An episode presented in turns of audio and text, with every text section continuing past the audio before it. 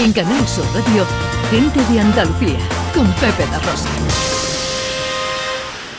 Bueno, una exposición también ahora en Granada, eh, no menos interesante, para dar a conocer, Ana Carvajal, la contribución de las mujeres a la astronomía a lo largo de la historia. Bueno, es maravilloso. Ya sabemos que en todas las épocas y desde la antigüedad hay científicas que se han dedicado al estudio de los cuerpos celestes. No siempre su trabajo nos ha llegado. Ya sabemos los motivos, eh, eh, cómo ha sido la mujer esclisada, la mujer científica a lo largo de los tiempos. Pero en esta exposición se van a hacer visibles muchos de estos trabajos y muchas de estas mujeres.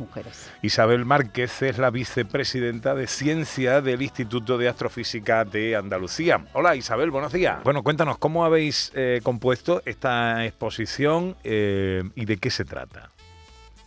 Pues mira, esta exposición se trata de hacer un breve repaso audiovisual a las aportaciones en ciencia y también de vida, es decir, mm, también dando información sobre qué relevancia han tenido cada una de las astrónomas que se destacan, también con relación a otros temas, que no solo es la, pura ciencia, de esta otra mitad del universo investigador que somos las mujeres.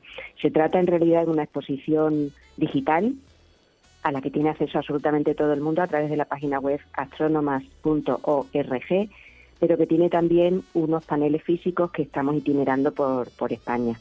Es una exposición que financia, cofinancia la Fundación Española para la Ciencia y la Tecnología y la que participan centros investigadores de, en, astronomía de, toda España, como el Instituto de Astrofísica de Andalucía y, los demás que están en el, en el resto del, panorama nacional, pero aquí el que nos importa es este, en, el que yo soy vicedirectora de, de ciencia y, bueno, pues lo que se trata es de eh, hacer un paseo por la astronomía viendo los diferentes objetos astronómicos a través de imágenes espectaculares y que no solo son bellísimas, sino que también aportan muchísima información sobre el objeto en concreto, eh, pero destacando el papel de astrónomas que, eh, que han tenido una contribución relevante, ya sea desde el punto de vista histórico pionero, o ya sea desde el punto de vista de otras circunstancias, pues como es la diversidad tanto geográfica como como racial, etcétera, o como participación en otro tipo de, de, aspectos también en las que han sido pioneras. Porque en los paneles físicos se destacan cuatro astrónomas en cada uno de los 14 objetos astronómicos que hemos seleccionado como importantes. Sí, porque Isabel, estamos hablando no de algo reciente, estamos hablando del principio de los tiempos, estamos hablando de, estamos hablando de, la antigüedad, de astrónomas en, la Grecia clásica, en, fin, eh, estas cuatro mujeres que destacáis tienen hitos importantes. Claro, la cuestión que ocurre aquí en la astronomía, como en cualquier otra ciencia, pero en la mm. astronomía con muchísima más implicación, es que bueno, pues la, la humanidad desde que mira al cielo se plantea preguntas trascendentes cuya respuesta ha ayudado a avanzar en la ciencia y en la tecnología a lo largo de la historia. Y bueno, pues eh, suponemos, porque no hay, no hay documentos, obviamente, que en el albor de la humanidad, en los albores de la humanidad, las personas que miraban hacia el cielo eran hombres o mujeres igualmente, eh, que permanecieron, sus contribuciones permanecieron anónimas hasta que se empieza a nombrar a partir sobre todo del Renacimiento a los protagonistas y las protagonistas, más a ellos que a ellas, por supuesto. Y bueno, a lo largo de la historia, y en la astronomía igual que en otras ciencias, pues el papel de las mujeres, mm, incluso de aquellas que cuyo, cuya contribución fue reconocida en su momento, después se olvidó.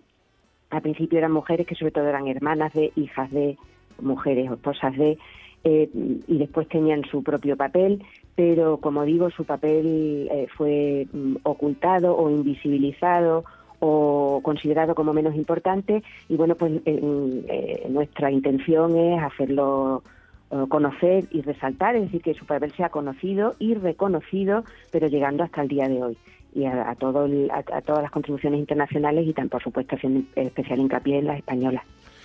Bueno, pues me parece también apasionante. ¿no? Apasionante. ¿Cuándo, dónde, en qué horario se puede ver esta muestra? Actualmente, en la que está puesta en, Andalucía, en Granada, se ve en el patio del ayuntamiento, es decir, con el horario de apertura del ayuntamiento, que es el horario de, oficina normal, y por la tarde se puede visitar también el patio.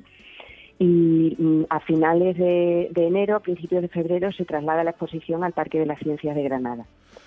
Eh, de manera que va a estar puesto en un lugar de acceso a, la parte común de todas las actividades del parque y donde ahí será visible durante todo el mes de febrero y además se van a organizar actividades eh, compaginadas con el Día Internacional de la Niña y la Mujer en la Ciencia, que es alrededor del 11 de febrero, también en el, en el Parque de las Ciencias, donde el, el impacto eh, en el colectivo educativo puede ser muchísimo mayor, como es natural. Pues eh, la muestra habla de Aglaonike, la astrónoma que predecía eclipses de luna en la Grecia clásica, de Caroline Herschel, una de las descubridoras de Urano y la galaxia Andrómeda, de Caroline Showmaker, quien batió el récord del descubrimiento de cometas, y así hasta cerca de 300 científicas astrofísicas que brillan con luz propia en el patio del Ayuntamiento de Granada. Pues Isabel, muchas gracias por eh, atendernos y por explicarnos esto. Enhorabuena y, en fin, que esto tenga mucha visita eh, para poner luz en la oscuridad que quede todavía por ahí. Muchas gracias. Si me permite, añado solo que en la exposición digital también hay un vídeo de presentación que es muy interesante. Tenemos un canal de YouTube donde están los pequeños vídeos también de cada uno de los temas que se han subido y que además tenemos incluso una banda sonora. Hay una astrofísica que está haciendo su tesis que se llama Paula Espinosa, que ha compuesto una canción que se puede también escuchar en, a, a través de la página web. Recordamos que la web es astrónomas.org. Exactamente, muchísimas gracias. Isabel Márquez es vicepresidenta de Ciencia del Instituto de Astrofísica de Andalucía. Un placer eh, saludarte, Isabel, buenos días. Muchas gracias y un saludo. En Canal Sur Radio, gente de Andalucía, con Pepe da Rosa.